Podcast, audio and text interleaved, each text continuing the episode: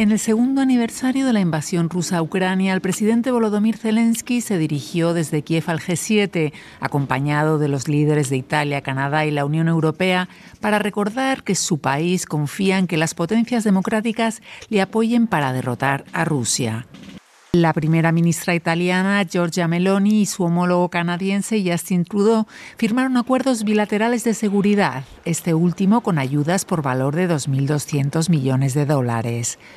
Los acuerdos se producen en un momento en el que la asistencia de la Unión Europea llega con retraso y cuando las ayudas estadounidenses están bloqueadas por los republicanos en el Congreso. Ucrania, el militar, el ejército ucraniano necesitan más que únicamente ayuda financiera, necesitan también más munición y más armas lo antes posible. Eso es lo que Zelensky también dijo hoy durante ese discurso en presencia de los líderes que están presentes el día de hoy aquí.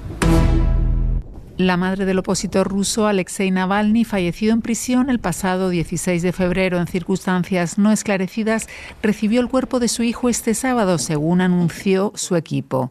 Su entorno había acusado a las autoridades rusas de matar al detractor de Vladimir Putin en la cárcel y de intentar impedir una ceremonia pública para evitar cualquier manifestación de apoyo. El Ministerio de Sanidad de Gaza, dirigido por Hamas, afirma que la pasada madrugada murieron casi 100 personas en ataques nocturnos en toda la franja, lo que eleva la cifra total de fallecidos a casi 30.000 después de 20 semanas de guerra.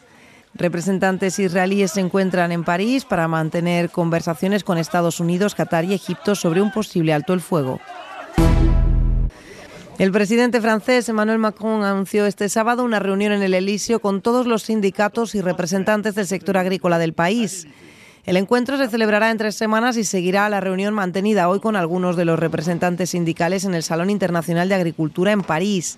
La cita clave para el sector hoy tuvo que retrasar su inauguración por incidentes entre la policía y manifestantes que forzaron la entrada a la feria. Macron promete abordar medidas de emergencia para el campo y los compromisos para un plan agrícola francés y europeo para el 2040.